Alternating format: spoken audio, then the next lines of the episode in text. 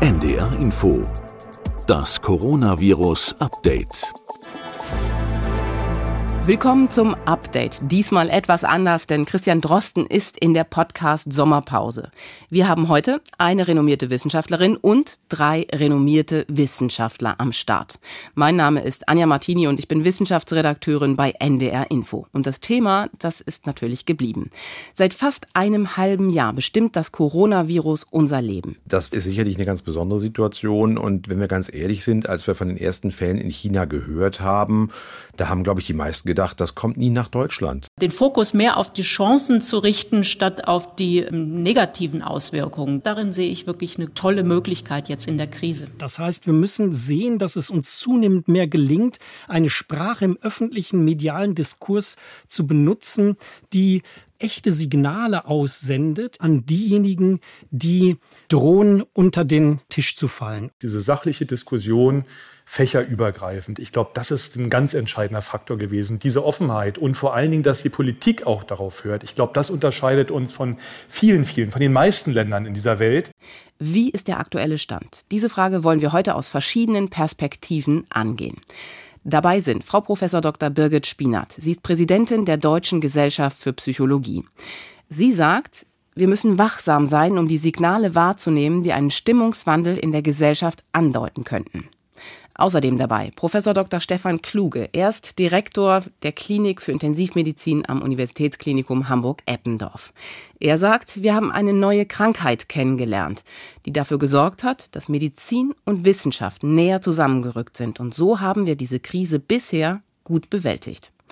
Außerdem dabei Professor Dr. Jürgen Mahnemann. Er ist der Direktor am Forschungsinstitut für Philosophie in Hannover. Er denkt, dass wir mittendrin sind in der Krise und lernen müssen, dauerhaft mit Ungewissheiten zu leben. Und dann noch Professor Dr. Jonas Schmidt-Schanasit. Er ist der Leiter der Virologischen Zentraldiagnostik und stellvertretender Abteilungsleiter für Virologie am Bernhard-Nocht-Institut für Tropenmedizin. Wir sind mittendrin in der Pandemie, sagt er. Bisher aber sind wir eines der wenigen Länder, das gut hindurchgekommen ist, was an der gesamtgesellschaftlichen und politischen Struktur unseres Landes liegt. Hallo in die Runde. Hallo. Hallo. Hallo. Schönen Dank, dass Sie da sind. Lassen Sie uns also gleich anfangen mit einer kleinen Momentaufnahme. Deutschland ist wieder unterwegs, Deutschland reist wieder. Wenn Sie, Herr Schmidt-Schanner, als Virologe jetzt nach draußen schauen, was sehen Sie da? Treibt Ihnen das irgendwelche Sorgenfalten auf die Stirn? Ja, Sorgenfalten nicht, aber ich habe so das Gefühl, wie soll man das beschreiben? Es ist äh, ja eine kafkaeske Situation. Wir sind irgendwie inmitten des Tunnels, also inmitten der Pandemie sehen ab und zu ein Licht am Ende des Tunnels, was dann wieder verschwindet. Das ist so das Gefühl, glaube ich, was auch viele Menschen umtreibt. Also dieses Gefährliche, was noch in der Luft liegt, aber was nicht direkt immer spürbar ist. Und äh, das ist, glaube ich, das, was es auch psychologisch, und da haben wir ja nun glücklicherweise Experten mit in der Runde, wofür ich sehr dankbar bin, psychologisch eben großes Problem. Diese Aufmerksamkeit, diese Empfindlichkeit auch beizubehalten, weil wir eben die nächsten Monate mit diesem Virus leben müssen und der Gefahr. Frau Spinert, was sehen Sie? Ja, ich möchte daran anknüpfen. Wir haben eine Ausnahmesituation, wo wir auf der einen Seite vieles ähm, wieder zurückhaben, was unsere Normalität vor Corona ausgemacht hat. Und nur an manchen Stellen merken wir noch, dass es nicht normal ist. Und das macht es gefährlich. Und da möchte ich wieder auf dieses Stichwort möglicher Stimmungswandel zurück. Da müssen wir aufpassen, dass wir da jetzt nicht in etwas reinkippen, was uns eine falsche Sicherheit vortäuscht. Herr Professor Kluge, was sehen Sie aktuell in der Klinik? Die Lage hat sich erstmal beruhigt, was die reine Patientenbehandlung angeht. Die Anzahl der Corona-Patienten ist deutlich zurückgegangen. Wir betreuen jetzt bundesweit auf den Intensivstationen noch knapp 300 Intensivpatienten. Die haben einen langen Krankheitsverlauf. Aber das Ganze drumherum, gerade das Thema Testung in Krankenhäusern, Personal, was passiert bei Verdachtsfällen und wie geht's weiter äh, und wie können wir diese schwerkranken Patienten, die ja auf uns zukommen werden, die nächsten Monate behandeln, das treibt uns natürlich jeden Tag viele Stunden um. Herr Professor Mahnemann, wenn Sie rausschauen, was sehen Sie gerade aus philosophischer Sicht? Also ich nehme wahr, dass die Angst vor der Ansteckung, also die Angst krank zu werden, abnimmt, aber die Angst zunimmt, dass Veränderungsprozesse gerade auch so subkutan in der Gesellschaft vonstatten gehen, die vielleicht unsere Gesellschaft massiv destabilisieren werden, bis dahingehend, dass unsere Demokratie gefährdet ist. Ich nehme eine dritte Angst wahr, vor allen Dingen bei jungen Menschen, die Angst davor, dass sich nichts verändert, dass also die Corona-Krise irgendwann vorbeigeht, ohne dass Veränderungen, die gerade auf die gerade junge Menschen warten, ohne dass Veränderungen wirklich stattgefunden haben. Und dann nehme ich auch in unserer Gesellschaft eine Angst vor der Angst wahr. Wir meiden Angstdiskurse. Das war die erste Momentaufnahme aus den verschiedenen Fachdisziplinen, würde ich mal sagen. Lassen Sie uns genauer hingucken. Wenn wir jetzt annehmen sollten, dass wir im Herbst so etwas wie eine zweite Welle bekommen, Herr Schmidt-Schanasit, was steht uns da bevor? Was befürchten Sie? Es äh, geht nicht darum, ob sie kommt, wann sie kommt. Es ist eine von vielen Möglichkeiten. Die Frage, die man eigentlich stellen muss, sind wir gut vorbereitet? Und diese Frage geht ganz klar natürlich auch an die Intensivmedizin und auch an die Virologie und an viele andere Fachdisziplinen. Äh, und ich glaube, da haben wir viel geschafft in den letzten Wochen, Monaten. Äh, viele Menschen haben rund um die Uhr dafür gearbeitet, dass wir diesen Zwischenstand erreichen, den wir gerade erreicht haben. Man kann sich darauf nicht ausruhen. Es sind noch viele Anstrengungen möglich. Und die Herausforderungen, so möchte ich es mal nennen, die zweite Welle als Herausforderung, die kann durchaus wieder wachsen, dass wir mit kritischen Situationen konfrontiert werden, mit denen wir dann umgehen müssen. Und äh, diese Herausforderung, die sehe ich. Was können Sie denn als Virologe tun, um diesen Herausforderungen gerecht zu werden? Als Virologe kann ich natürlich neben den wissenschaftlichen Tätigkeiten, die wir ausüben, äh, eben in der Laborversorgung äh, sozusagen dort Verbesserungen herbeiführen. Was zum einen die schnelle Diagnostik, die Diagnostik in der Fläche betrifft, also die Verfügbarkeit, das sind die Aufgaben, die man als Virologe, der Diagnostik für die Menschen macht, letztendlich verändern kann und verbessern kann. Ne? dazu gehören die Entwicklung von neuen Testverfahren, von Antikörpertesten, dass wir Aussagen machen können, ähm, wie lange sich diese Antikörper nachweisen lassen können, zelluläre Immunität und so weiter. Also da sind viele Fragen, die in der Labordiagnostik, das ist ja unsere letztendlich Patientenversorgung, ähm, eine Rolle spielen und wo wir Tag und Nacht daran arbeiten, die zu verbessern, um dann den Kollegen auch in der direkten Patientenversorgung, also Herrn Kluge, letztendlich äh, Ergebnisse zu liefern, aber eben auch den Kollegen in den Gesundheitsämtern Ergebnisse zu liefern, damit die noch schneller und noch besser zielgerichtet eingreifen können. Die Antikörper, die im Körper sind, nachdem man erkrankt ist, die sind ja gerade ganz groß in den Medien zu lesen. Sind sie länger da? Sind sie nicht so lange da? Wenn ja, was bedeutet das? Was wissen wir ja. darüber? Ja, schon diese, die, diese Frage oder auch die Antwort, sind sie länger da oder nicht, schon da fängt das an, dass man sagen muss, ja, mit welchem Test wurden die denn nachgewiesen? Und dann sieht man ganz schnell, dass diese Teste nicht miteinander vergleichbar sind und auch die Antikörperhöhen nicht miteinander vergleichbar sind. Das ist aber normal in so einer Phase. Wir, wir haben hier nicht mit einem Virus zu tun wie dem HI-Virus, was wir seit Jahrzehnten kennen, wo wir sozusagen äh, sehr sauber quantifizieren können, gerade die Antikörper, wo es internationale Standards gibt, das haben wir noch nicht. Insofern sind gerade die Studien, wenn wir die miteinander vergleichen, ist das hochproblematisch. Die einen haben eine geringere Nachweisgrenze, die anderen haben eine höhere Nachweisgrenze. Also was das letztendlich wirklich bedeutet, gerade im Hinblick auf die Immunität, ist nach wie vor vollkommen unklar. Insofern muss man sich da sehr, sehr vorsichtig dazu äußern. Ähm, es kommen jeden Tag neue Studien hinzu, die sehr interessant sind. Aber ich kann nur noch mal darauf hinweisen, eine ja letztendlich schon sehr sichere Schlussfolgerung, dass Immunität entsteht oder Immunität für drei Monate vorhanden vorhanden ist oder dass es zum Beispiel keine vorbestehende Immunität geben könnte, wenn man mit anderen Coronaviren sich infiziert hat. Äh, dazu kann man wirklich abschließend auf keinen Fall etwas sagen. Es sind erste Ergebnisse und wir müssen hier weitere Studien abwarten. Herr Kluge, wenn Sie jetzt auf die Virologie schauen, was brauchen Sie dringend, um diesen Herausforderungen wirklich da gewappnet zu sein? Also ich denke, wir sind in Deutschland schon sehr gut aufgestellt. Wir haben eine wirklich starke Infektiologie, Virologie. Wir haben uns als Intensivmediziner gut vernetzt. Wir sind in Krankenhäusern noch nie so dicht zusammengerückt wie jetzt und haben wirklich auch national uns gut verbunden. Man kann schon sehr stolz darauf sein, was wir geleistet haben. Und auch die PCR-Tests sind ja in großer Anzahl und hoher Qualität vorhanden. Und das ist in vielen anderen Ländern nicht der Fall. Wir wünschen uns natürlich noch schnellere, noch bessere Tests, äh, Antikörper, die zuverlässig eine Immunität vorhersagen. Aber erstmal sind wir damit sehr zufrieden. Wie gesagt, der Zeitfaktor ist, glaube ich, schon wichtig, weil wir auch heute zum Beispiel wieder einen Patienten in die Reha verlegen wollten. Und da sagen uns die Kollegen, wir nehmen die nur mit einem aktuellen Test. Ja, wenn ich da aber jetzt 24 Stunden brauche, weil dieser Test nur bis 16 Uhr durchgeführt wird, dann habe ich ein Problem. Also ich wünsche mir einen Test, der innerhalb von idealerweise 60 Minuten anzeigt, ob der Patient positiv ist oder nicht. Aber insgesamt sind wir schon sehr, sehr zufrieden. Herr Schmidt-Schanasit, geht sowas? Ja, natürlich geht sowas. Also die Entwicklung ist rasant. Wir haben Kartuschensysteme auch äh, sozusagen im Bereich der Schnellteste, die jetzt vielleicht die Zuhörer auch als Schwangerschaftsteste kennen, äh, geht die Entwicklung voran. Da gibt es viele, viele Hersteller. Das wäre natürlich auch nochmal ein Durchbruch, gerade wenn wir auch an äh, Veranstaltungen denken. Wir haben das ja diskutiert in den Theatern und so weiter. Wenn man dort die Möglichkeit hätte, sozusagen eine akute Infektion mittels einem Schnelltest auszuschließen innerhalb von 20, 30 Minuten, dann könnte man auch in vielen Bereichen Bereichen wieder viel mehr Leben zulassen. Also hier spielt die Testentwicklung und letztendlich das, was unsere Aufgabe in der Virologie ist, eine ganz, ganz entscheidende Rolle auch sozusagen für viele andere Branchen, die ähm, durch den Lockdown und die Maßnahmen eben stark in Mitleidenschaft bezogen sind. Aber das, was Herr Kluge jetzt gesagt hat, klar, äh, da gibt es, gibt es schon die Möglichkeiten, die Teste eben sehr schnell durchzuführen. Das ist dann eben auch eine Organisationsfrage, zum Teil auch die Frage der Finanzierung, die da eben immer geklärt wird. Aber da ist ja in den letzten Wochen auch schon viel, viel passiert und ich hoffe, dass wir da auch schon vorausschauen, prophylaktisch, jetzt gerade wenn wir in die Phase der Herausforderungen gehen äh, im Herbst, äh, dann eben auch Lehrer, Kitas, Pflegepersonal in den Altenheimen auch viel mehr testen und schneller testen können. Also eigentlich ein gutes Zeichen, Herr Kluge, oder? Ein guter Weg. Absolut. Ich glaube, wir sind gut aufgestellt. Man muss natürlich ein bisschen aufpassen. Wir arbeiten jetzt alle in großen Krankenhäusern, Instituten. Es muss auch auf dem flachen Land, in dem kleinen Krankenhaus, in der Praxis am Rande der Stadt ankommen. Und äh, da muss man sicherlich ein bisschen aufpassen, wenn jetzt hier Top-Experten aus großen Institutionen sich unterhalten. Das stimmt, das Land äh, dürfen wir nicht außer Acht lassen. Gucken wir nochmal auf die Intensivstationen bei Ihnen. Was machen Sie gerade? Gehen Sie wieder in den Normalbetrieb zurück oder was versuchen Sie dahin zu bekommen?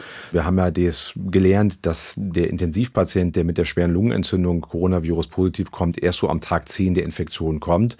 Das heißt, wir können an den Infektionszahlen heute einfach sehen, was in zehn Tagen auf uns zukommt. Im Moment ist das sehr wenig, weil wir wenig Neuinfektionen haben in Hamburg und bundesweit. Wir haben jetzt bei uns aktuell noch vier Patienten auf der Intensivstation und wir kümmern uns jetzt wirklich um alle anderen Intensivpatienten. Wir haben in der deutschen Intensivmedizin ja das Problem, das Luxusproblem, dass wir sehr viele Intensivbetten haben. Da sind wir Weltmeister, aber nicht genug Pflegekräfte. Daher war schon vor Corona ein großer Teil, 20 Prozent der Intensivbetten gesperrt aufgrund von Pflegemangel. Und das ist jetzt eigentlich unser Hauptfokus, dass wir hier alles tun. Aber da sind wir auf die Hilfe der Politik angewiesen, dass die äh, Arbeitsbedingungen für die Pflegekräfte verbessert werden, damit wir da einfach gut aufgestellt sind. Insgesamt hat es sich deutlich beruhigt, aber die anderen Probleme sind wieder ein bisschen mehr in den Vordergrund gerückt. Frau Spinat, medizinisch scheinen wir also auf einem sehr guten Weg zu sein, wenn man sich die beiden anhört. Was sagen Sie? Wie weit sind wir? Haben wir mittlerweile eine Art Stimmungswandel schon vor uns? Wenn man an Stimmungswandel denkt und sich umschaut, dann merkt man, im Moment sind alle Leute in Urlaubsstimmung und überlegen sich, ob sie denn in diesem Jahr diesen wohlverdienten Urlaub machen können und unter welchen Bedingungen. Und das ist natürlich eine Art Stimmungswandel. Man hat was geschafft zusammen. Hoffentlich ist das Gefühl da, dass man das zusammen geschafft hat. Und jetzt möchte man sich auch erholen. Und das birgt natürlich neue Gefahren, weil diese Situation, die muss dann auch positiv bewältigt werden. Wir haben im Fernsehen Bilder gesehen, wo wir gesehen haben, es wird nicht überall ähm, vorsichtig damit umgegangen. Und auch das ist etwas, was wir jetzt neu lernen müssen. Wie geht denn Entspannung, wie geht Erholung äh, unter Corona-Bedingungen? Das ist eine neue Situation. Ich möchte aber auch äh, zu dem Thema, es ist gerade aus medizinischer Sicht viel von Testentwicklung gesprochen worden und wie wichtig äh, das ist. Darauf möchte ich auch aus psychologischer Sicht eingehen, denn was wir ja tun, ist, wir versuchen so ein Monitoring, wir versuchen zu schauen, kippt die Stimmung, wie groß ist die Risikowahrnehmung, in welchen Gruppen ist sie wie ausgeprägt. Und auch das sind natürlich Tests, die uns sagen, wo, wo stehen wir im Moment. Und da können wir im Moment noch für Deutschland sagen, dass es sehr gut aussieht im Sinne von, man ist weiterhin vernünftig, aber man kann über diese Tests eben auch Gruppen identifizieren, wo man sagt, da müssen wir aufpassen, da könnte es zu einem Stimmungswandel kommen. Was ist da passiert? Haben wir diese Gruppen vernachlässigt? Es gibt sicherlich Gruppen, die in ganz besonderer Weise negative Folgen tragen müssen und sich dann fragen, ob das angemessen ist. Also ich denke zum Beispiel an junge Leute, die ihr Leben gerne genießen wollen. Klar, das wollen auch andere, aber vielleicht ist dieses Bedürfnis, das auf Partys zu tun, in Nachtclubs zu tun, ist das vielleicht für jüngere Leute mehr ausgeprägt als für andere Gruppen. Und da zu schauen, was sind die Argumente, mit denen man die erreichen kann. Und die gibt es, die Argumente, da geht es um Empathie für besonders risikobetroffene Personen. Äh, damit erreicht man auch diese Gruppen und das ist eben wichtig, dass wir da genau wissen, wie erreichen wir diese besonderen Gruppen.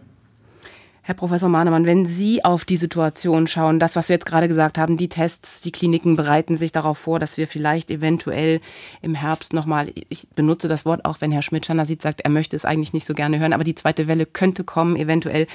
Was sagen Sie, ist das Vertrauen der Menschen noch da in die Maßnahmen der Politik und die Erkenntnisse der Wissenschaft? Also da muss man differenzieren. Die Frage ist natürlich, wer ist denn dieses Wir? Und Sie bezogen sich in Ihren Ausführungen auf die Außenseite. Also das System ist gut aufgestellt. Die intensiv, intensivmedizinischen Kapazitäten in unserem Gesundheitssystem sehen gut aus. Wir brauchen uns hier keine Sorgen machen. Wenn ich aber jetzt mal den Blick von der Außenseite auf die Innenseite richte und frage, wie sind denn wir Bürgerinnen was auch noch ein sehr großes Abstraktum ist, die wir Bürgerinnen, aber wenn ich jetzt mal so rhetorisch so fragen darf, wie sind wir Bürgerinnen denn aufgestellt und frage, ob wir in uns noch die Kraft haben, die Energie in uns hätten, in ein paar Wochen noch einmal Ähnliches über uns ergehen zu lassen, dann bin ich da sehr zwiespältig eingestellt. Warum? Ja, der Punkt ist, Sie müssen jetzt wissen, uns liegen ja kaum valide Daten vor. Insofern ist das, sind das jetzt, das ist auch wichtig, dass die Zuhörerinnen das wissen, das, was ich hier aus philosophischer Perspektive präsentiere, subjektive Eindrücke, mit denen ich das Umfeld um mich herum und die Öffentlichkeit wahrnehme. Also keine ich, Zahlen, keine Fakten, genau, sondern keine, Wahrnehmungen. Ja, Wahrnehmungen, ja, ich meine, ob die nicht vielleicht viel objektiver sind als Zahlen, Fakten. Aber wir müssen jetzt nicht in diese Diskussion hinein. Aber das ist wichtig, das zunächst auch zu wissen. Wir alle schwimmen so ein bisschen und alle unsere Aussagen sind da noch äh, mit Vorläufigkeit zu genießen. Aber die Frage, die sich ja für einzelne Menschen stellt, ist, wie finde ich Halt in haltloser Zeit, wenn ich um mich herum nichts habe, wo ich mich festhalten kann, wenn ich auch Menschen nicht mehr habe, die ich festhalten kann, dann kann ich sagen, als aus philosophischer philosophischer Perspektive Halt in haltloser Zeit, wenn es keinen externen Halt mehr gibt, der liegt dann in der Haltung. Das heißt, wir müssen darüber nachdenken, wie wir Haltungen ausbilden können, die uns helfen, mit diesen Unwägbarkeiten, mit diesen Ungewissheiten leben zu können. Und ich mache mir deswegen hier ein wenig Sorgen, weil schon bereits aus soziologischer, aber auch aus philosophischer Perspektive bereits vor Corona die Gesellschaftsdiagnose vielfach so lautete, dass gesagt wurde, wir leben in einer Müdigkeitsgesellschaft. Müdigkeitsgesellschaft heißt Erschöpfungsdepressionen, Burnout breiten sich aus. Und wenn jetzt die Corona-Gesellschaft, wenn ich mal so sprechen darf, die Corona-Gesellschaft auch noch uns zusätzlich ermüdet hat jetzt in der letzten Zeit, dann droht die Corona-Gesellschaft erst recht eine Müdigkeitsgesellschaft äh, zu werden. Dann geht uns das, wie der, wie jetzt kürzlich auch der Soziologe Hartmut Rosa gesagt hat, die soziale Energie aus. Und die soziale Energie brauchen wir, um Haltung auszuarbeiten, also Habitus. Das ist für mich die Frage. Frau Spinat, brauchen wir Haltung? Oh ja, die brauchen wir sehr. Ähm, also der Habitus ist immer so ein soziologisches Konstrukt. Von der Psychologie würde man eher so von innen nach außen denken und sagen, wir brauchen eine Einstellung. Und da ist mir zum Beispiel immer wichtig, dass Personen mit der Einstellung an die Sachen rangehen, ich habe viel unter Kontrolle. Ich kann Verhaltensweisen anwenden, die mich schützen, die andere schützen. Und das wäre sehr gefährlich, äh, wenn wir dieses Gefühl der Kontrolle verlieren würden. Haben wir das denn schon, dass wir es verlieren? Also, dass dieses Gefühl noch da ist, ich schütze mich und ich schütze, achte aber auch darauf, dass ich meine Mitmenschen schütze? Ich glaube, viele Menschen sehen das, dass sie sich schützen können. Was gefährlich ist, ist natürlich die Tatsache, ich sehe die Konsequenzen ja nicht, die ich verhindert habe. Und das ist dieser berühmte Satz, there is no glory in prevention. Wenn ich die Katastrophe abgewendet habe, dann merke ich gar nicht, wie toll die Konsequenz ist, dass ich die Katastrophe nicht habe. Und das, das ist etwas, was wir dann durch Informationen immer wieder hinzufügen müssen, entweder wenn man sieht, wie haben andere Länder das bewältigt und siehe da, es gibt Unterschiede darin und diese Unterschiede gehen eng einher mit den Maßnahmen, die getroffen äh, werden. Oder wenn eben von Einzelfällen berichtet wird, wo Risiken unterschätzt wurden und wo dann entsprechend Folgen eingetreten sind, die man sich für sich natürlich nicht wünscht. Und ist das vielleicht auch eine Erklärung dafür, dass die Maßnahmen, die wir getroffen haben, Mundschutz, Distanz, vielleicht gerade ein bisschen in Vergessenheit geraten? Ganz sicher. Also wir sehen eben draußen wieder ein Leben, was sehr normal scheint. Die Masken sind vielleicht das sichtbarste Zeichen dafür, dass es nicht normal ist. Aber wir unterschätzen dann natürlich das, was diese Maßnahmen bewirken. Also das Abstand halten, das Maske tragen. Das sind so einfache Dinge, die so große Wirkungen haben, dass wir leicht in Gefahr geraten, das zu unterschätzen. Herr Kluge, wenn wir hinschauen und wenn Sie in die Intensivstationen gucken, was erleben Sie da? Wie kommen die Menschen zu Ihnen? Sind die gut vorbereitet? Wissen Sie so grob, was mit Ihnen los ist, wenn Sie in Ihre Klinik gekommen sind und wussten, jetzt könnte ein positiver Corona-Test kommen? Was haben Sie erlebt?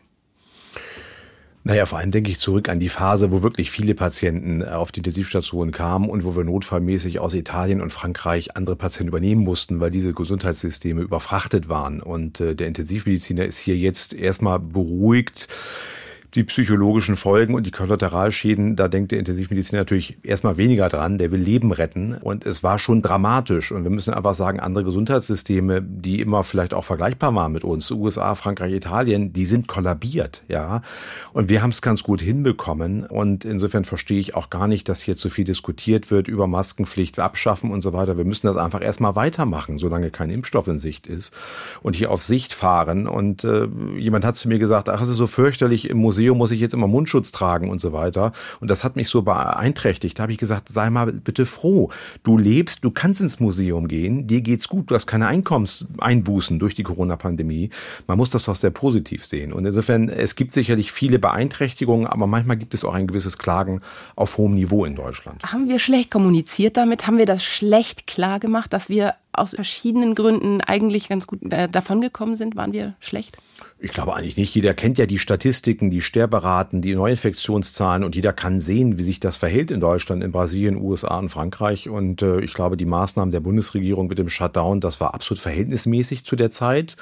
Die wirtschaftlichen Kollateralschäden haben wir natürlich nicht so beachtet in der Sekunde. Da ging es ums Leben retten und ich denke, das ist alles verhältnismäßig gewesen. Ja, und die Informationspolitik fand ich jetzt aus meiner Sicht sehr, sehr gut. Aber ich merke auch bei uns in der Klinik, es kommt nicht immer beim Letzten an. Das, äh, das ist einfach so und da müssen wir vielleicht noch besser dran arbeiten. Wie? Ja noch mehr kommunizieren mit den Leuten, wirklich auf der Straße auch sprechen und äh, so eine E-Mail schicken, Newsletter oder auch in Tageszeitung gewisse Dinge abdrucken, das reicht halt nicht, das lesen viele auch nicht. Wir müssen, also das habe ich jetzt nochmal mitgenommen, viel mehr bei uns auch mit den Mitarbeitern wirklich auf den Intensivstationen, die diese Patienten versorgen, einfach mehr ins Gespräch kommen. Das habe ich gestern nach einer Stationsbesprechung mitgenommen, wo viele offene Fragen dann aufgetaucht sind, wo ich eigentlich gedacht habe, das haben wir hundertmal kommuniziert. Das ist, glaube ich, wichtig in so einer Krise, in so einer Pandemie, dass man wirklich alle mitnimmt und dass es manchmal nicht reicht, eine E-Mail zu schicken oder irgendwas im Internet zu veröffentlichen. Haben Sie eigentlich die Zeit dafür?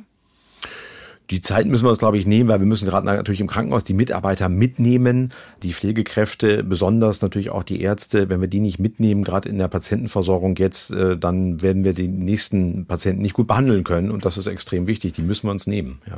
Herr Schmidt-Schanner sieht aus Ihrer Erfahrung, Kommunikation mit Wissenschaftlern war ja auch in der Vergangenheit nicht immer ganz einfach. Wir haben ein bisschen gebraucht, bis wir verstanden haben, dass Wissenschaft ein, ein Prozess ist und dass es da immer wieder neue Ergebnisse gibt und so weiter und so fort. Haben Sie sich als Wissenschaftler gut verstanden gefühlt in diesen letzten sechs Monaten oder war es schwierig?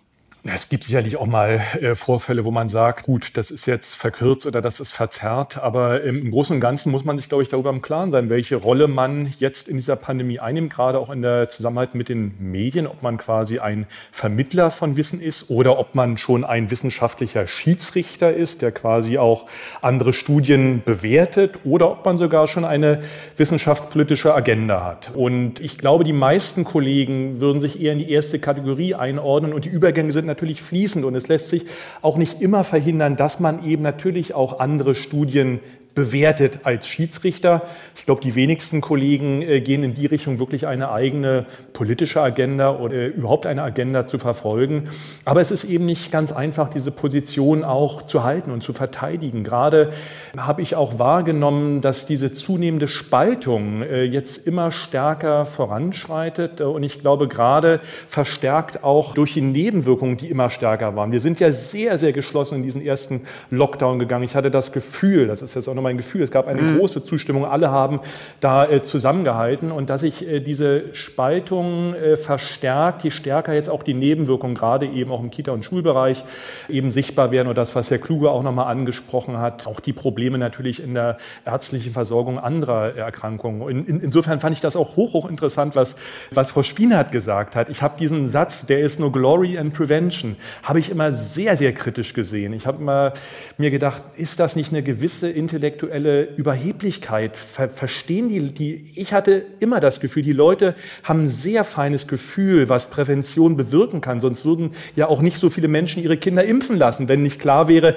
was das längerfristig, das sieht man ja auch nicht sofort, für einen Schutz letztendlich generieren kann. Insofern habe ich immer gesagt, ja, also die Bevölkerung hat, glaube ich, ein sehr feines Gespür. Und wer will eigentlich Glory? Ich will keine Glory. Das ist nicht unsere Aufgabe, Glory zu bekommen. Wir wollen gut durch diese Pandemie kommen und dazu einen Beitrag leisten. Da geht es eben nicht um Glory. Aber vielleicht verstehe ich das äh, vielleicht auch falsch. Insofern habe ich das ganz interessant gefunden, wie die Kollegin Spiener das jetzt auch nochmal erklärt hat, auch mit einem anderen Akzent. Also ähm, ich glaube, diese Diskussion, welche Rolle Wissenschaftler oder Ärzte gerade auch in der Kommunikation mit den Medien einnehmen, ist hochinteressant. Äh, es gibt da ganz verschiedene Modelle und auch Persönlichkeiten. Und ich glaube, wir können aus dieser Krise dann auch sehr viel lernen, äh, worauf man in der Zukunft oft achten sollte. Insbesondere natürlich die äh, Personifizierung, gerade die Diskussion dann auf einzelne Persönlichkeiten. Das ist, glaube ich, kritisch, weil da eine unheimliche Last auf den Einzelnen liegt. Ja?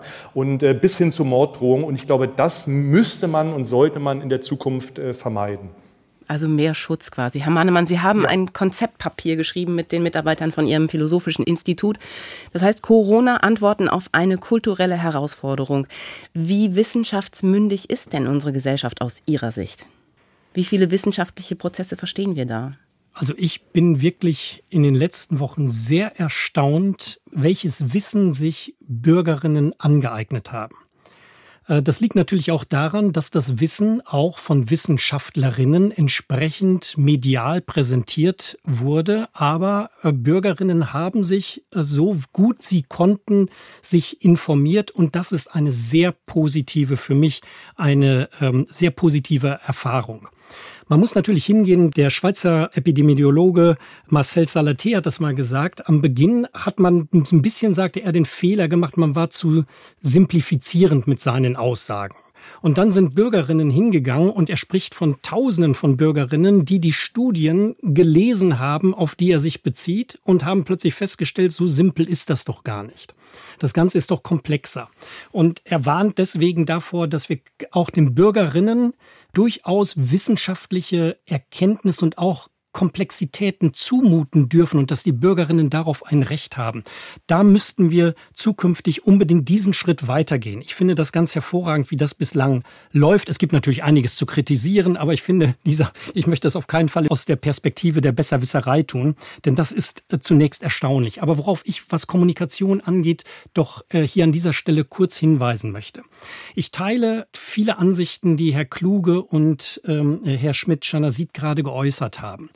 Aber ich habe so ein kleines Unwohlsein hin und wieder bei der Sprache, die benutzt wird. Mhm. Es kam gerade der Begriff der Bewältigung, tauchte, wenn ich es richtig in Erinnerung habe, bei äh, beiden äh, auf. Und äh, wir müssen immer vorsichtig sein, äh, welche Sprache wir benutzen. Das ist ja auch eine philosophische Sensibilität für die Sprache, die dazu führt, dass wir Mensch, andere Menschen aus unseren Diskursen ausschließen.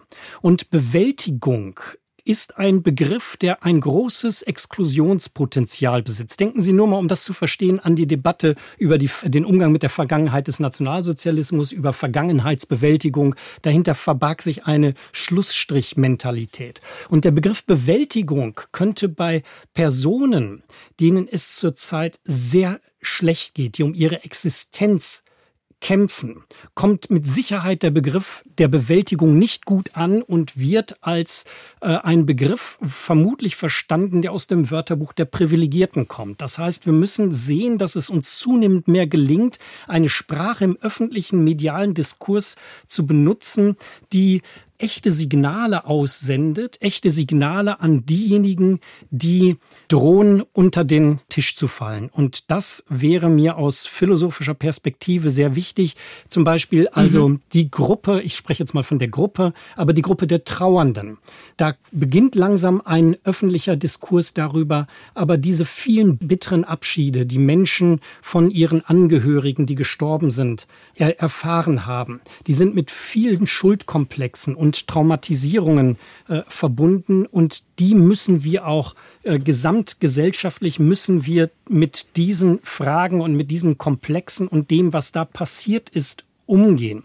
Das, das, heißt, Sprache ist sozusagen eines unserer wichtigen Instrumente auch. Ja, es geht ja um Kommunikation. Als Wissenschaftlerinnen sind wir immer bedacht, eine möglichst neutrale Sprache zu wählen.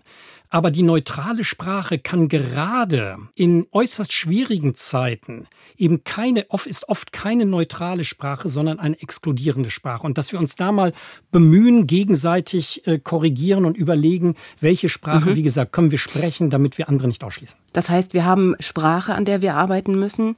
Was wir gesehen haben in der Krise ist aber auch, dass wir ganz viele Unklarheiten hatten. Wir hatten Widersprüche und wir wussten eigentlich, nicht richtig viel über das Virus. Manche sagten wir wissen schon ziemlich viel über Covid-19, aber das hat sich dann auch immer wieder geändert. Herr Schmidt-Schanner, wenn wir jetzt in Ihren Forschungsbereich kommen, das sind ja immer neue Infektionskrankheiten, die Sie erforschen. Was wissen wir in Wirklichkeit über dieses Coronavirus? Und ganz wichtig, welche Bausteine, welche wichtigen fehlen uns eigentlich? Ja, ganz wichtige fehlen uns noch. Aber nochmal ganz kurz zu Herrn Mannemann. Ich fand das wirklich ganz, ganz toll und ganz interessant, was er eben gesagt hat. Und äh, was mir auch selber auffällt natürlich, welche Wörter man benutzt, welche Begrifflichkeiten hochproblematisch sind. Und man lernt dann eben auch in dieser Pandemie hinzu. Ja, und äh, gerade das Wort Bewältigung. Also ich habe mir das gleich nochmal aufgeschrieben.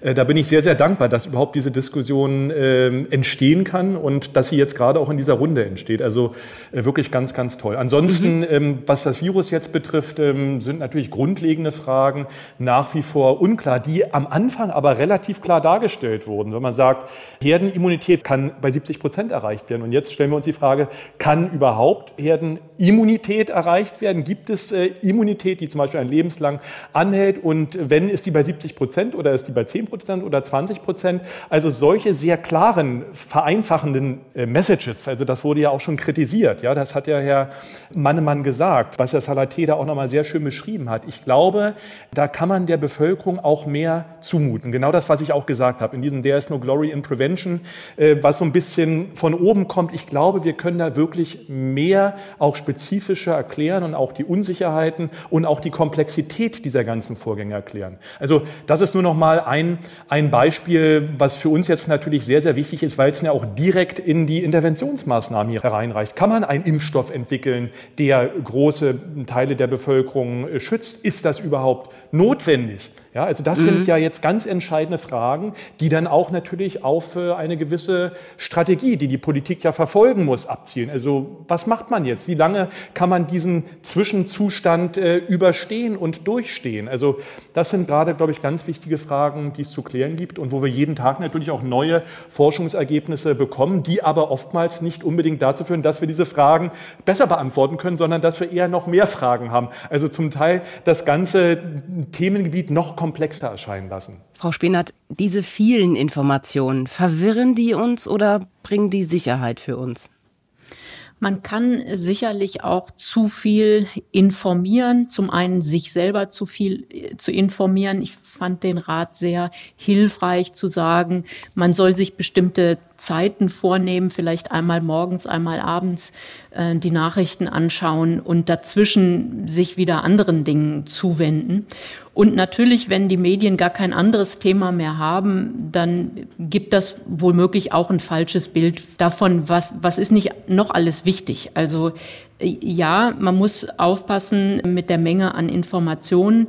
Äh, und gleichzeitig sehen wir, es dauert sehr lange, bis wirklich bei allen es angekommen ist. Und das bedeutet, wir müssen verschiedene Kommunikationsangebote machen und sie dann zielgruppengerecht ähm, absenden. Die einen wollen es sehr fachlich wissen, aus einer äh, virologischen Sicht, aus einer soziologischen Sicht. Das ist das eine.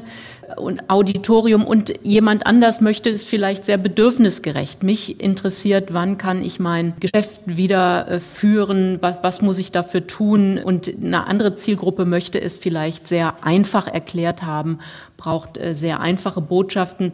Und insofern ist es wirklich schwer zu sagen, äh, jetzt wird äh, nicht mehr informiert, weil jetzt müssten es alle wissen. Das wird nie eintreten. Und äh, die Situation verändert sich ja auch ständig. Also das haben wir in den Wochen der ganz heißen Phase gesehen, dass wir auch immer wieder vorsichtig darauf vorbereitet wurden, so jetzt, jetzt passiert noch mal was, jetzt könnte Folgendes auf uns zukommen. Ich habe das in den Medien sehr äh, schön beobachten können, dass wir eigentlich immer gut vorbereitet waren auf die nächsten Schritte des Lockdowns und darin sehe ich eine ganz wichtige Funktion der Medien, die aus meiner Sicht auch sehr gut wahrgenommen wurde. Brauchen wir denn eher so etwas wie eine klare Haltung, dass uns jemand ganz klar sagt, das und das und das und das kommt als nächstes und das passiert? Oder sind, können wir damit umgehen, wenn wir viele verschiedene Informationen haben, die dann auch anders aussehen? Also wir sagen heute, das Virus ähm, hat Probleme mit warmen Temperaturen und am, im nächsten Schritt kriegen die Wissenschaftler raus, nein, hat es nicht. Ist das für uns verwirrend? Natürlich können äh, auch verwirrende Informationen unterwegs sein und wir bewegen uns ja gerade am Rande dessen, was die Wissenschaft eben weiß, was sie sicher kommunizieren kann und das, was sie erst noch rausfinden muss. Das ist für die Wissenschaftler eine große Herausforderung, da klar zu kommunizieren und für uns als Rezipienten der Information ist es das auch. Aber wir sind natürlich glücklich, dass es die Wissenschaftler gibt, die uns das nahebringen.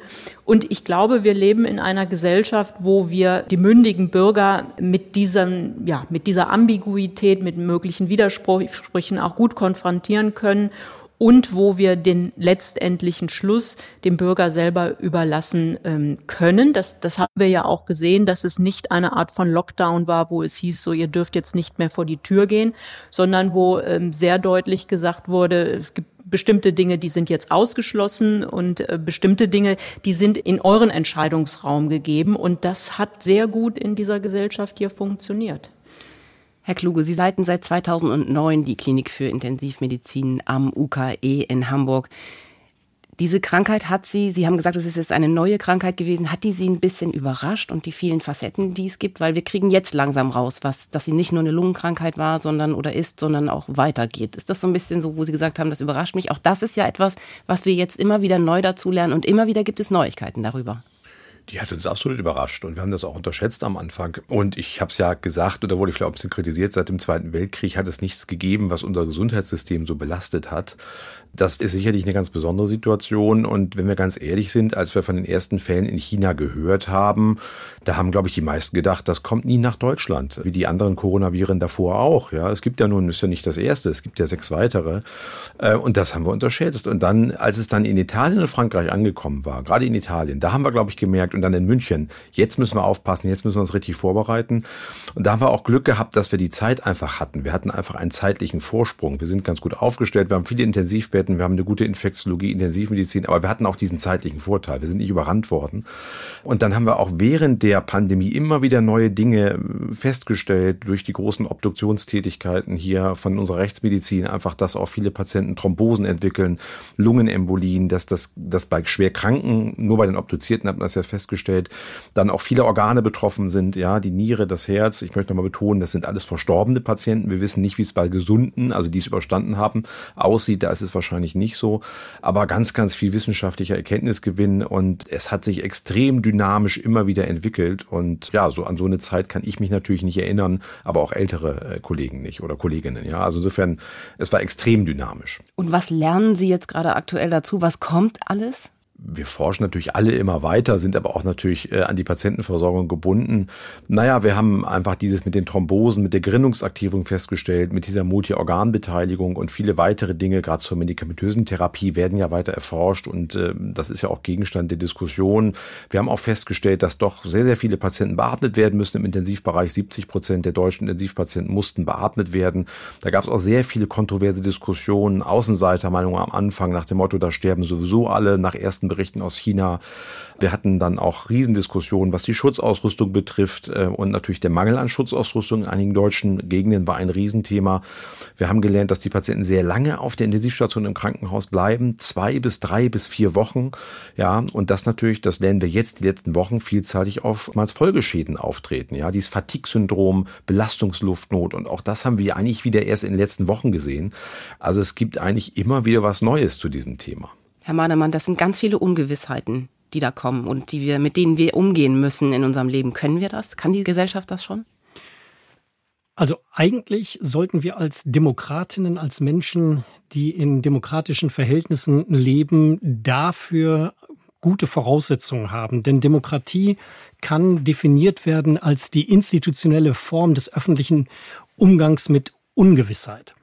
Äh, von daher haben wir schon ständig mit Ungewissheiten zu tun. Aber Frau Spinat hat ja auch darauf hingewiesen, es gibt natürlich auch Gewissheiten. Wir haben eine Friedens- und Konflikt- und Ausgleichsordnung äh, über die Rechtssysteme. Aber innerhalb dessen sind wir mit vielen Unwägbarkeiten und Ungewissheiten haben wir zu tun. Mit äh, Ungewissheiten konfrontiert zu werden, hat ja nicht nur etwas Negatives, sondern es führt ja auch dazu, dass man Neues sieht, dass man Altes auch in der Lage ist, Altes hinter sich zu lassen. Das heißt, diese diese Mehrdeutigkeit im Begriff der Ungewissheiten, die müssen wir ständig sehen. Wir dürfen diesen Begriff nicht einfach negativ, rein negativ äh, behandeln.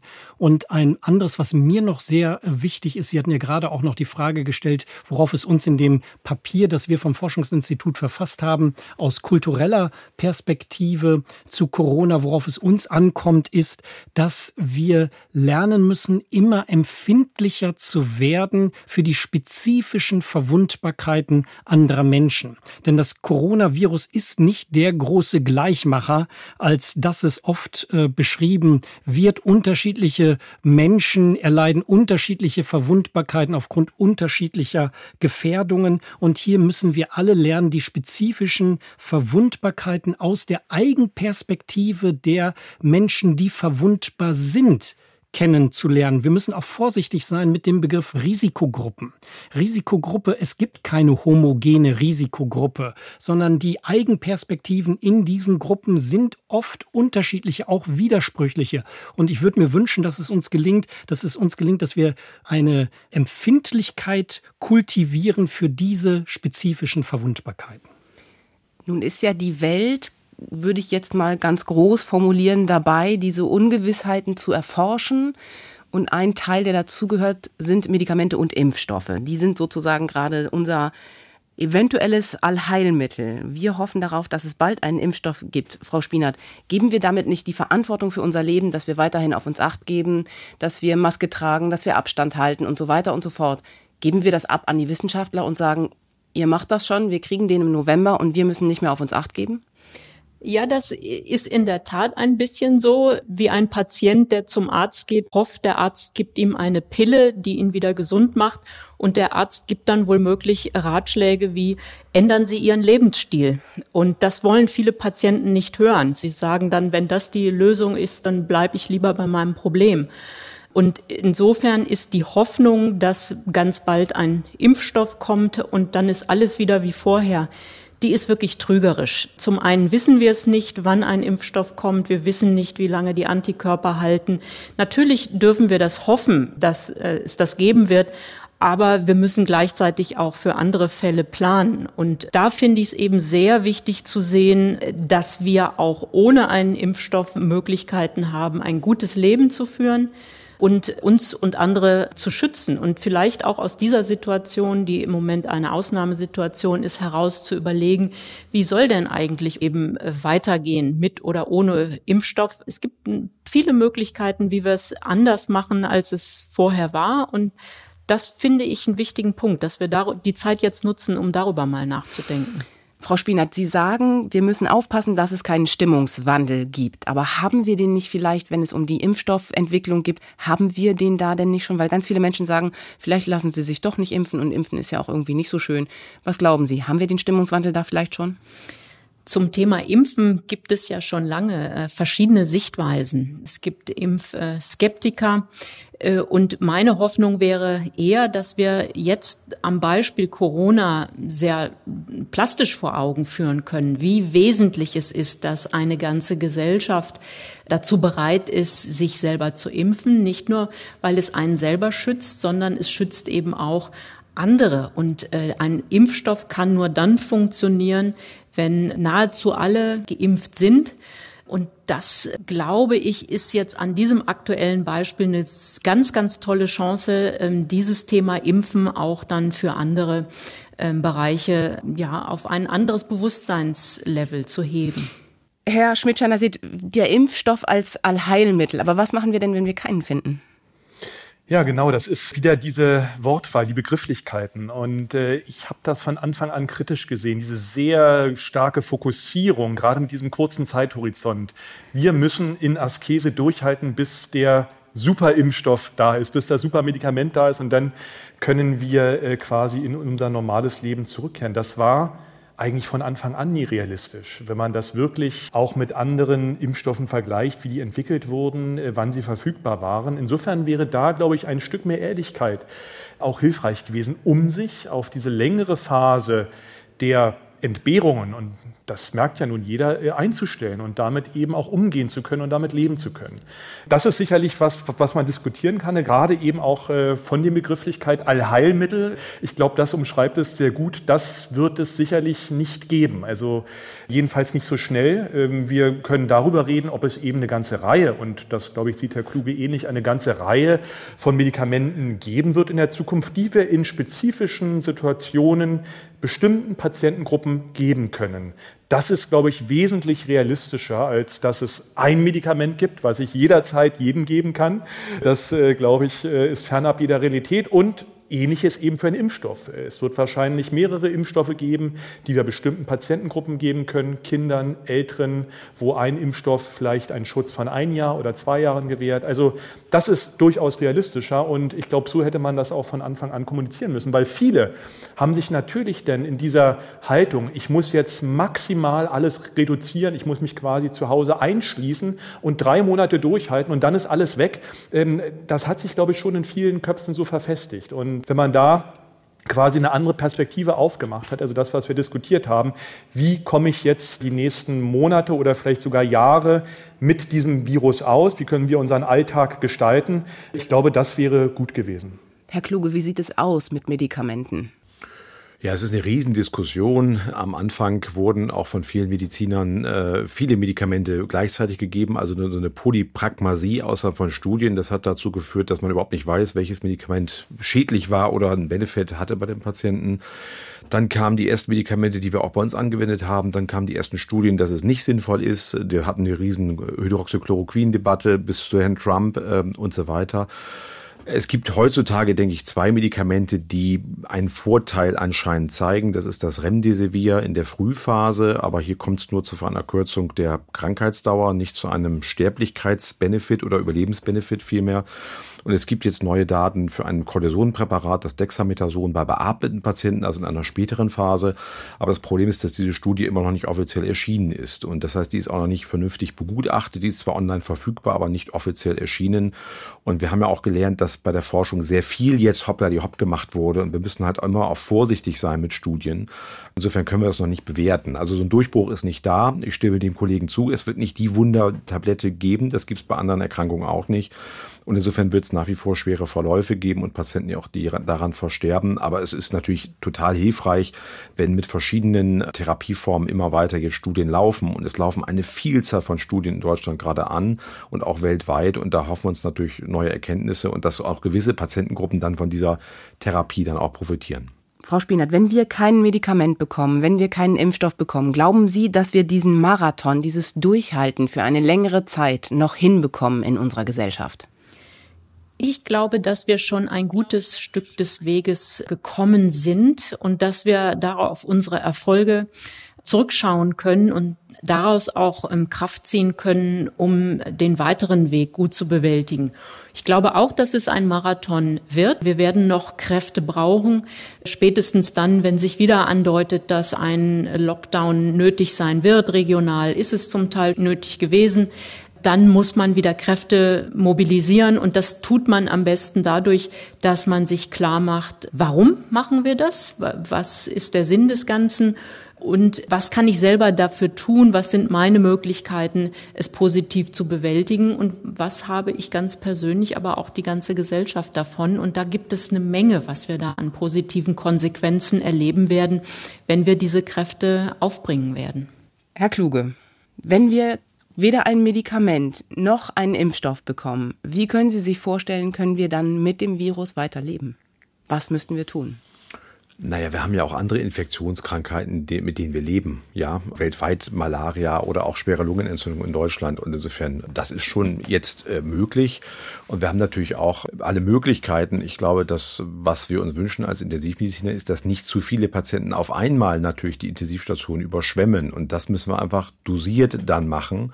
Und das ist auch die Diskussion mit der Herdenimmunität. Wie gesagt, wir wissen, dass fünf Prozent der Infizierten auf der Intensivstation landen, um das mal ganz platt auszudrücken. Und deswegen kann man sich das sehr genau ausrechnen anhand der aktuellen Infektionszahlen. Und wir haben knapp 30.000 Intensivbetten jetzt mit dem, was wir aufgebaut haben. Im Moment haben wir Tausende von Intensivbetten frei, auch Reserven. Aber wir müssen halt einfach aufpassen, dass das System da nicht erschöpft ist. Ja, und wir wissen auch, dass dann natürlich wieder andere Operationen abgesagt werden und andere Krebspatienten und Notfallpatienten dann wieder nicht so häufig ins Krankenhaus kommen. Und dann haben wir die sogenannten medizinischen Kollateralschäden. Aber prinzipiell äh, so eine Virusinfektion äh, oder schwere Lungenentzündung, das haben wir natürlich auch bei anderen Erregern, dass wir da keine guten Therapien haben, die sowas zu 100 Prozent gut behandeln können. Ja, es ist eine Frage der Patientenanzahl dann. Herr Mahnemann, können wir das durchhalten als Gesellschaft? Ähm, wir können das äh, durchhalten, wenn uns nicht die Müdigkeit, von der ich vorhin gesprochen habe, ähm, äh, erwischt. Und äh, dazu müssen wir, um also eine psychische Stabilität auszubilden, müssen wir Haltung entwickeln. Und ich glaube, wir haben da ganz gute Chancen, wenn wir da ansetzen, dass für viele Menschen die Zeit der Kontaktsperren und des Shutdowns auch dazu genutzt haben, über ihre eigenen Bedürfnisse ähm, nachzudenken und darauf zu reflektieren, mit welchen Bedürfnisbefriedigungen man anderen schadet und sich selbst schadet, wie man also anders Bedürfnisse befriedigen kann und ob es noch etwas anderes als Bedürfnisbefriedigung gibt. Denn Bedürfnisbefriedigung geht immer vom Ich aus und kommt zum Ich zurück. Aber es gibt neben dem Bedürfnis noch das, was wir in der Philosophie, aber auch in der Psychologie das Begehren nennen. Und dass wir vielleicht geöffnet wurden in dieser Zeit etwas mehr für das Begehren. Das Begehren öffnet mich nämlich für das, was um mich herum passiert, für andere Menschen. Und zwar so, dass ich wirklich den anderen als anderen wahrnehme und nicht einfach zu mir zurückkomme, sondern wenn ich zu mir zurückkomme, als veränderter äh, Mensch zurückkomme. Und diese Veränderungen, die setzen Energie frei. Und diese wünsche ich uns allen, diese Möglichkeiten. Frau Spinat, wie müssen wir aufgestellt sein, um eine Zeit oder eine noch längere Zeit ohne einen Impfstoff, ohne ein Medikament zu schaffen, als Gesellschaft? Ich hatte schon mal ähm, den Begriff der Zuversicht oder auch der inneren Einstellung im Sinne einer Kontrollierbarkeit genannt als ganz wichtige Faktoren, die uns einfach Kraft geben. Es gibt nichts Schlimmeres, als dass wir selber denken, wir sind Spielball ähm, von, von Ereignissen, die wir überhaupt nicht kontrollieren können. Und vielleicht sind die Kreise, die wir heute ziehen können, nicht mehr so groß, wie wir sie gewohnt sind, dass wir nicht mehr immer zu jeder Zeit reisen können, so wie wir es wollen oder die Menschen treffen können, die wir treffen wollen. Aber ähm, wir können durch dieses Verhalten sehr viel erreichen. Und was mir so bewusst geworden ist, wir merken, dass Dinge möglich sind, die wir für undenkbar gehalten haben. Wenn, wenn wir die Welt gesehen haben, wie sie sich verändert hat, dann können wir daraus, glaube ich, auch eine Menge ähm, ziehen, denn wir waren vorher sehr eingefahren in vielen gesellschaftlichen Strukturen und die verflüssigen sich etwas. Und da, darin stecken natürlich auch sehr viele Chancen. Und ähm, den Fokus mehr auf die Chancen zu richten, statt auf die ähm, negativen Auswirkungen, darin sehe ich wirklich eine tolle Möglichkeit jetzt in der Krise. Hat Sie die Beweglichkeit, die wir gezeigt haben, verwundert? Wir haben Homeoffice ganz schnell hinbekommen, Homeschooling hinbekommen. Ab, absolut. Also wenn, wenn ich das sehe, wenn, wenn mir vor Monaten jemand gesagt hätte, du wirst ein Online-Semester an der Hochschule gestalten, dann hätte ich gesagt, äh, ich bin leider dann nicht sehr begabt, das wird mir nicht gelingen. Aber das Semester ist jetzt fast rum und es hat hervorragend geklappt. Es liegt natürlich auch dran, dass die Studierenden das ganz toll mitgemacht haben, aber es haben auch wirklich einfach alle dazu beigetragen. Und das, das ist was, da können wir stolz drauf sein. Das hat Spaß gemacht. Ich möchte jetzt mit Ihnen noch einmal in eine Schlussrunde kommen. Und da soll es darum gehen, ob wir irgendetwas aus dieser Krise gelernt haben, ob wir irgendetwas Positives mitnehmen. Anfangen möchte ich mit Professor Kluge. Haben Sie etwas Positives aus der Krise mitgenommen? Wir haben schon gelernt, dass wir sehr, sehr eng zusammenrücken können, dass Kommunikation eine ganz, ganz große Rolle spielt und dass wir natürlich sehr leistungsfähig sind in Deutschland, äh, dass wir ein sehr gutes Gesundheitssystem haben. Äh, ich will das nochmal sagen, wenn ich nach Amerika gucke, in die USA, dann hätte ich nie gedacht, dass die solche riesigen Probleme da haben. Das erschüttert mich immer wieder und da sieht man einfach, wie gut wir aufgestellt sind. Und wir sind sehr, sehr flexibel geworden. Es sind ja ein paar Schlagworte eben gefallen, aber auch im privaten Bereich. Man hat einfach gesehen, was in so einer Krise einfach alles möglich ist in allen Bereichen und Ebenen. Herr Schmidt-Schanasit, wenn Sie auf diese Krise schauen, gibt es irgendwas, wo Sie sagen, das haben wir mitgenommen? Ja, also ich möchte mich eigentlich dem Kollegen Kluge anschließen. Gerade diese Diskussion heute zeigt doch, was uns in Deutschland auszeichnet. Diese sachliche Diskussion, fächerübergreifend. Ich glaube, das ist ein ganz entscheidender Faktor gewesen. Diese Offenheit und vor allen Dingen, dass die Politik auch darauf hört. Ich glaube, das unterscheidet uns von vielen, vielen, von den meisten Ländern in dieser Welt.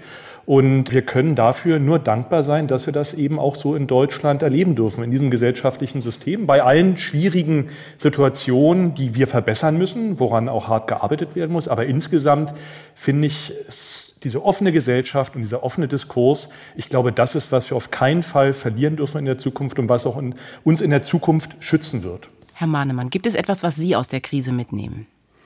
Ja, dass ich glaube, eine Reihe von Menschen erfahren haben, dass in ihnen mehr Potenzial steckt, als sie gedacht hatten. Frau Spinat, was nehmen Sie mit?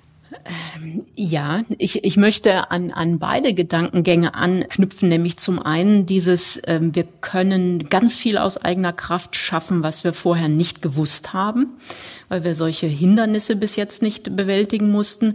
Und das Zweite ist, dass wir gut beraten sind, wenn wir auf Experten hören, die uns auch klar kommunizieren, wann sie eine sichere äh, Erkenntnis haben und wo dann auch die Grenzen des Sicheren sind.